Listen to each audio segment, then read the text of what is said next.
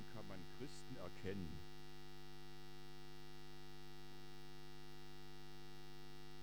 Eine gute Frage. Bei der Polizei ist es einfach. Uniform und Dienstmütze verraten schon von weitem, mit wem man es zu tun hat. Ebenso mit Feuerwehrleuten, Schutzhelm und Schutzanzug verraten, sie sind im Einsatz. Bitte Platz machen. Ärztekittel verraten, an wen man sich wenden muss, wenn man krank ist. Und so gibt es Roben und Talare und Trikots und auch Ordensschwestern haben eine Tracht. Doch natürlich erhebt sich gleich die Frage, wer steckt denn da drin in der Berufskleidung? Gibt es nicht immer wieder auch Hochstapler, die gern mehr sein wollen, als sie sind? Falsche Ärzte oder falsche Professoren, ja auch falsche Priester? Gilt hier nicht auch wieder der alte Spruch? Ist denn auch drin, was draufsteht? Und das gab es bereits im alten Griechenland. Die haben ja Handel betrieben.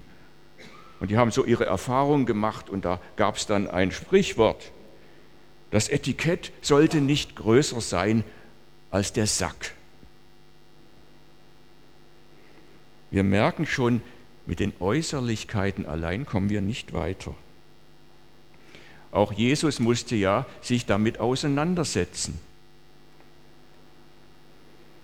Er hat ja festgestellt, die Pharisäer, die wollten zumindest mal viele von ihnen frömmer sein, als sie waren.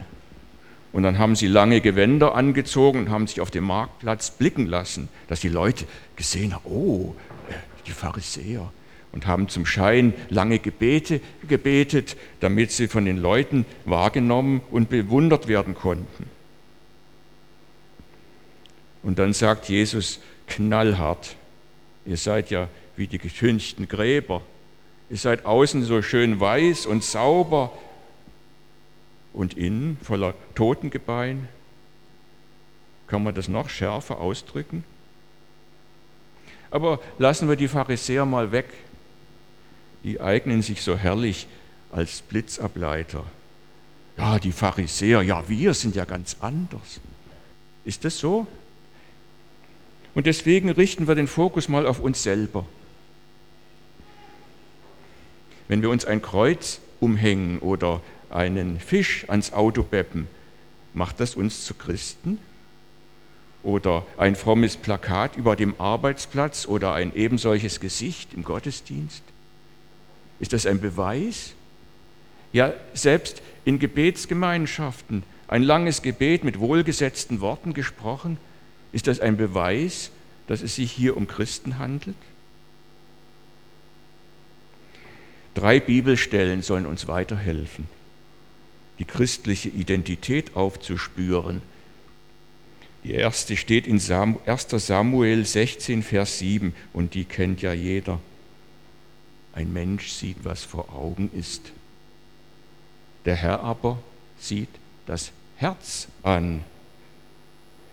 Matthäus 6, 4b und 6b und dein Vater, der in das Verborgene sieht, wird's dir vergelten.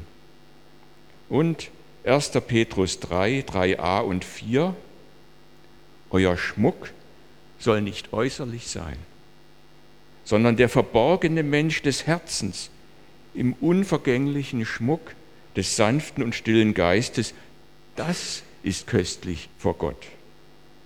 Es geht also ums Herz. Und das Herz ist nicht sofort sichtbar. Es schlägt im Verborgenen. Und deswegen fünf Gedanken zum Herzen. Erster Gedanke. Das Herz, Pumpe oder Meer? Als 1967 Christian Bernard als erster ein Herz verpflanzt hatte, da war das eine Sensation. Aber war das jetzt ein neues Herz? Es war doch eher ein gebrauchtes Herz eines kürzlich Verstorbenen. Und ein neuer Mensch ist auch nicht raus geworden. Inzwischen ist die Medizin weiter. Im Natur- und Wissenschaftsmagazin Terra Mater wurde kürzlich ein Artikel veröffentlicht mit der Überschrift, kann man Herzen züchten? Wie die Stammzellenforschung die Medizin verändert. Ich bin davon überzeugt, dass das irgendwann gelingen wird. Warum nicht? Vielleicht auch Herzen. Aber ist solch ein Herz neu oder nur eine Kopie oder ein Ersatzteil? Sicher, es handelt sich ja nur, nur um das zentral gelegene Organ. Nüchtern betrachtet ist es nichts weiteres als eine lebenswichtige Pumpe, die das Blut unablässig im Körper zirkulieren lässt. Wenn wir jedoch den rein medizinischen Begriff verlassen, stellen wir sofort fest, dass mit dem Herzen uns weit mehr verbindet. Wenn es in dem alten Schlager heißt, ich habe mein Herz in Heidelberg verloren, käme ja niemand auf die Idee, dass da ein wichtiges Organ abhanden gekommen wäre. Mit dem Herzen ist das Wesen des Menschen untrennbar verbunden. Das mag daran liegen, dass der Herzschlag der Urrhythmus unseres Lebens ist. Und zwar von Beginn an. Der Herzschlag der Mutter prägt uns von der Zeugung bis zur Geburt und dann ein Leben lang. Hinzu kommt ab dem 25. Tag der Schwangerschaft der eigene Herzschlag bis zum Tode. Und so ist das Herz Symbol für das ganze menschliche Leben geworden. Der Herzschlag charakterisiert unsere Gemütslage. In höchster Erregung, mir schlägt das Herz bis zum Halse. Das ängstliche Herz bibbert und rutscht gelegentlich in die Hose Trauer macht mir das Herz schwer oder sie bricht mir sogar das Herz. In großer Freude lacht uns das Herz im Leibe oder hüpft sogar. Oder es beginnt zu brennen. Manche Leute tragen das Herz auf der Zunge. Zweiter Gedanke, Herzbeschwerden. Wenn wir uns die Religion und die Literatur anschauen, stellen wir fest, dass die Menschen zu allen Zeiten und überall eine durchaus konkrete Vorstellung davon hatten und noch haben, was gut und was schlecht ist. Und überall beschleicht die Menschen eine Ahnung davon, dass mit ihrem Herzen etwas nicht stimmt, dass bei ihnen etwas im Argen liegt. Beispielsweise im Koran, Sure 22, Vers, 7, Vers 46 steht, Reisten sie denn nicht im Lande und haben sie keine Herzen zu begreifen oder Ohren zu hören? Und siehe, nicht sind ihre Augen blind, blind sind vielmehr ihre Herzen in ihrer Brust. Oder eine buddhistische Weisheit lautet, dein Herz und dein Geist gleichen einem Garten. Du entscheidest, wie du ihn anlegst, welche Pflanzen du darin anpflanzt, Negative Gefühle wie Neid, Hass, Rache, Hochmut und Habgier sind wie Unkraut, das andere Pflanzen ersticken kann. Darum lass deinen Garten nie verwildern, pflege ihn jeden Tag und lasse viel Licht hinein, dass du durch positive Energie wie Liebe, Nachsicht, Nächstenliebe, Mitgefühl und Großzügigkeit erschaffst. Zuletzt soll noch ein indigener Häuptling zu Wort kommen der seinem Sohn folgende Geschichte erzählt. Mein Sohn, in jedem von uns tobt ein Kampf zwischen zwei Wölfen. Der eine Wolf ist böse. Seine Kampfmittel sind Ärger, Neid, Eifersucht, Angst, Sorgen, Gier, Arroganz, Selbstmitleid, Lügen, Überheblichkeit, Egoismus und Missgunst. Der andere Wolf ist gut. Seine Waffen sind Liebe, Freude, Frieden, Hoffnung, Gelassenheit, Güte, Mitgefühl, Großzügigkeit, Dankbarkeit, Vertrauen und Wahrheit. Und da fragt der Sohn seinen Vater, ja, und welcher Wolf wird jetzt gewinnen? Da sagt der Häuptling, der Wolf wird gewinnen, den du fütterst. Es muss also etwas geschehen mit unserem Herzen. Da sind sich alle einig. Aber was? Der dritte Gedanke, Und ihr werdet merken, ich be benutze jetzt hier Begriffe aus der Autostadt Stuttgart.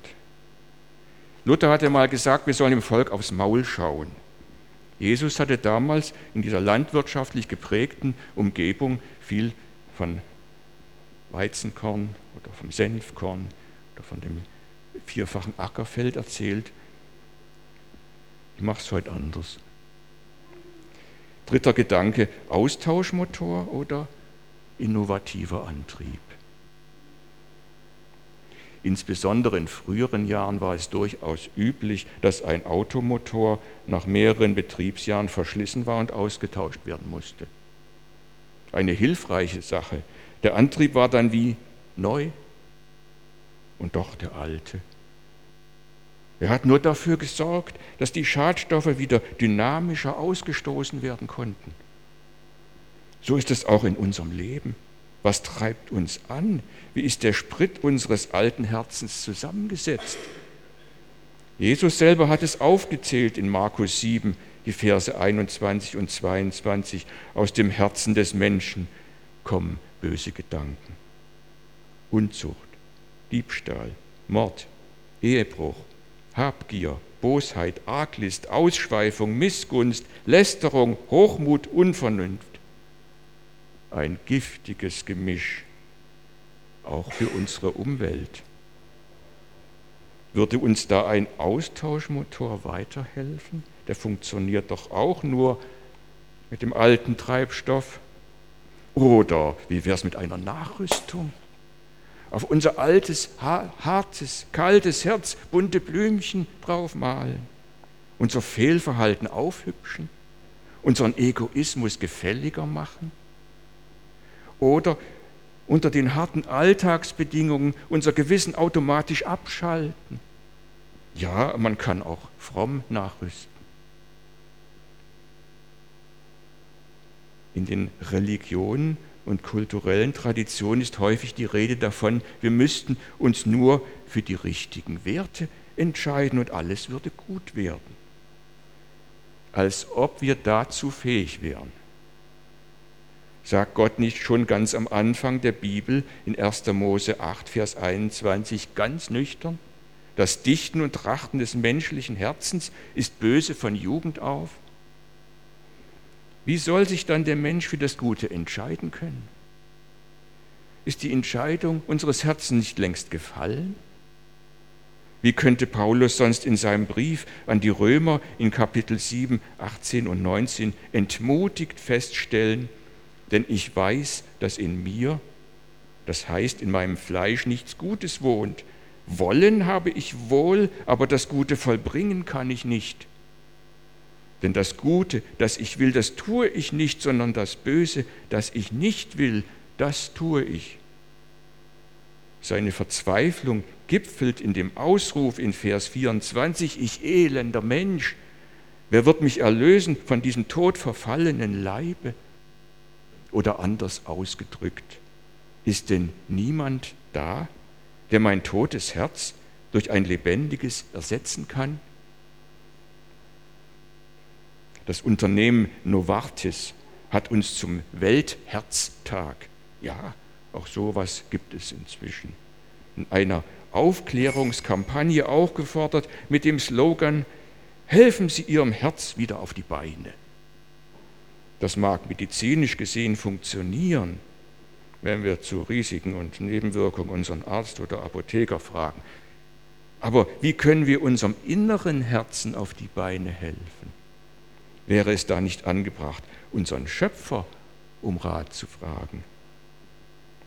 Ist es nicht so, dass wir einen völlig neuen, ganz anderen Antrieb brauchen? So kommen wir zum vierten Gedanken. Wir bleiben beim Thema göttlicher Treibstoff.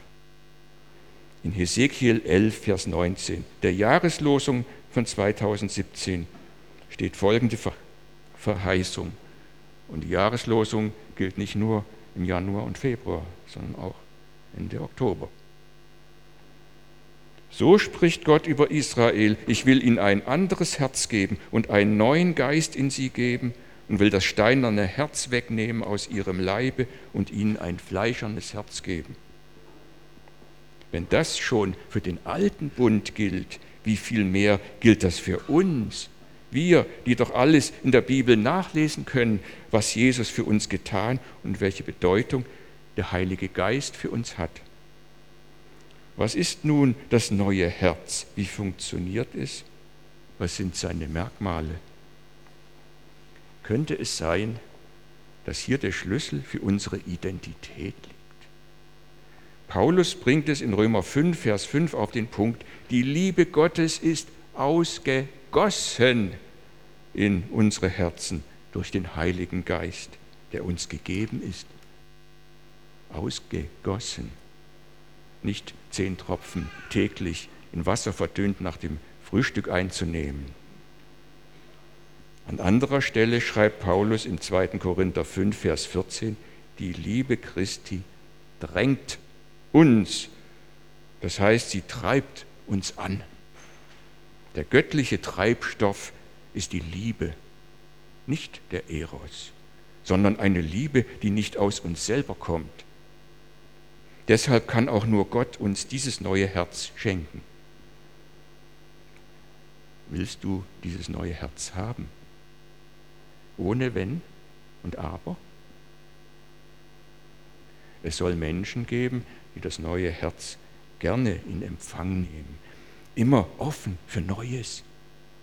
Aber sie wollen sich gleichzeitig nicht von ihrem alten Herzen trennen. Ich fahre in Stuttgart oft mit der Buslinie 42. Hier hat die SSB auch Hybridbusse im Einsatz.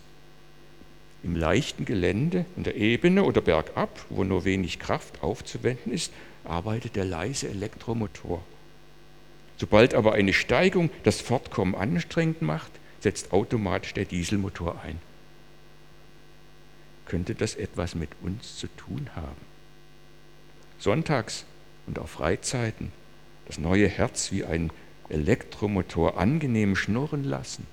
Dann, wenn uns die Sonne ins Gesicht scheint und es uns gut geht. Im Alltag dann wieder das alte Herz den alten Antrieb aus Egoismus, Ellenbogen und Rechthaberei, dann, wenn es anstrengend wird, alles vergessen und dann wieder mit dem alten Herzen. Ich kann nur warnen davor. Bei Gott gibt es keine halben Sachen. Und fünfter und letzter Gedanke, noch unterwegs, aber nicht allein. Das, was der standhafte, glaubensfeste Dietrich Bonhoeffer kurz vor seiner Hinrichtung in seinem Gedicht von guten Mächten wunderbar geborgen im zweiten Vers ausgedrückt hat, zwingt zum Nachdenken. Noch will das Alte unsere Herzen quälen, noch drückt uns böser Tage schwere Last. Ach Herr, gib unseren aufgeschreckten Seelen das Heil, für das du uns geschaffen hast. Wir bewegen uns im Noch, sind noch nicht am Ziel. Wenn wir an Israel denken, dem ja die Verheißung des neuen Herzens gilt, stellen wir fest, dass in diesem inzwischen ziemlich säkularen Staat vieles beim Alten geblieben ist. Wo ist da das lebendige Herz? Es gibt Aufbrüche, aber diese geschehen noch im Verborgenen. 2. Korinther 3, 15 bis 18, aber bis auf den heutigen Tag, wenn Mose gelesen wird, hängt die Decke vor ihrem Herzen. Dann aber, wenn Israel aber sich bekehrt zu dem Herrn, so wird die Decke abgetan. Der Herr ist der Geist, wo aber der Geist des Herrn ist, da ist Freiheit. Nun aber schauen wir alle mit aufgedecktem Angesicht die Herrlichkeit des Herrn wie in einem Spiegel und wir werden verklärt in sein Bild von einer Herrlichkeit zur anderen von dem Herrn, der der Geist ist. Das neue Herz, das nur noch von der Liebe Gottes gespeist wird, ist ein lebenslanger Prozess, der in die Ewigkeit reicht. Die Liebe Gottes hat unser altes Herz gesprengt. aber es sind noch Trümmer davon da, die uns quälen wollen. Ein Prediger hatte mal vor seiner Gemeinde geprahlt, seit fünf Jahren habe ich meinen alten Adam nicht mehr gesehen. Da meinte einer halblaut, der ihn gut kannte, naja, du vielleicht nicht, aber wir umso mehr. Ja, machen wir uns keine Illusionen, wir sind noch unterwegs. Als unsere Kinder im jugendlichen Alter waren, hat eine unserer Töchter mal uns Eltern gefragt, was unterscheidet euch eigentlich von Nichtchristen? Die Frage, die hat gesessen. Da war ja die Antwort schon enthalten, die da lautet, ich kann gar nicht erkennen, was euch von Nichtchristen unterscheidet. Und wir haben damals gar nicht erst probiert, uns hilflos rauszureden. Ja, wir gehen doch jeden Sonntag in die Kirche und wir beten zu Tisch und wir spenden auch. Da ging es um ganz andere Sachen und das haben wir natürlich sofort gemerkt.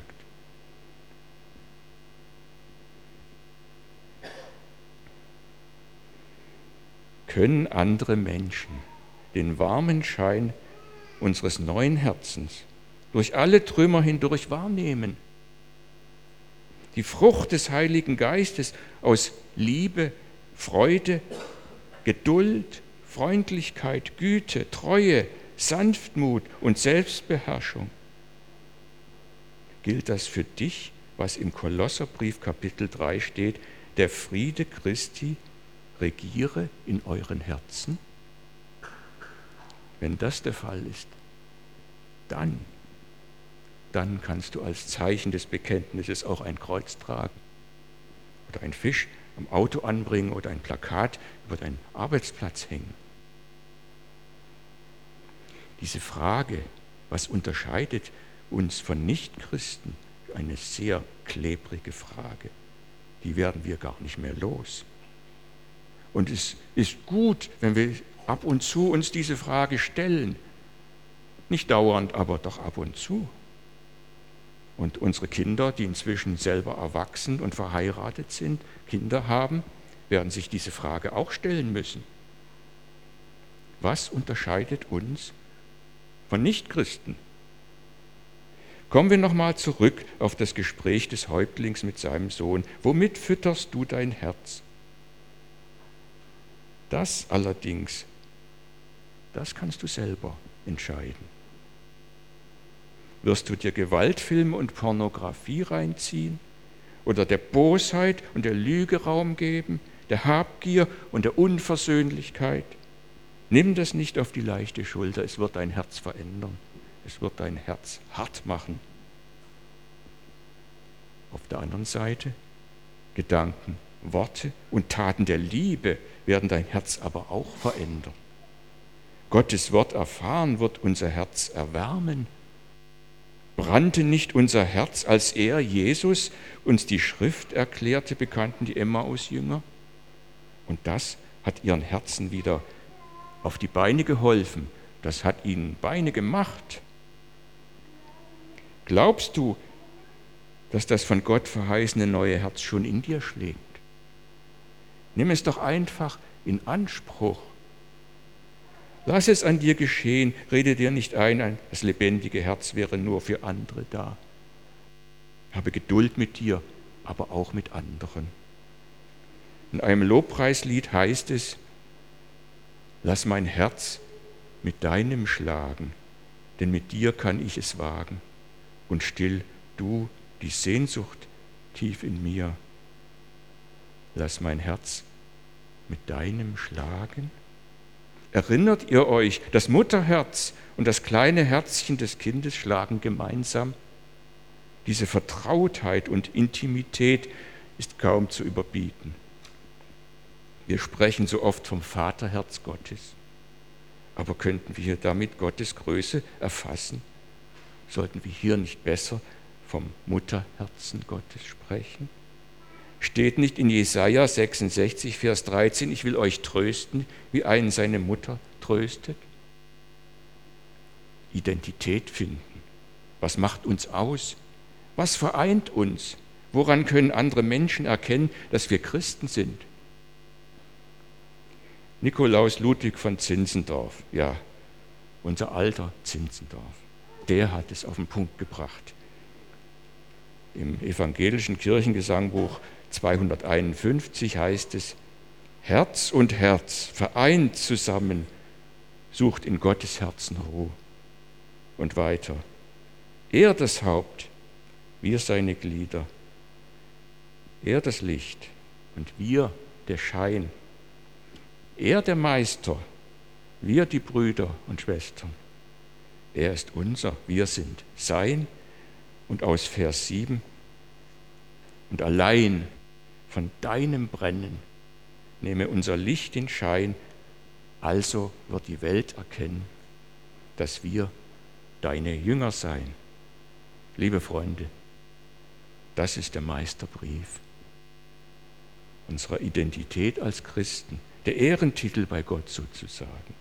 Wenn andere Menschen erkennen, dass Gott uns ein neues Herz geschenkt hat und wir seine Jünger sind. Amen.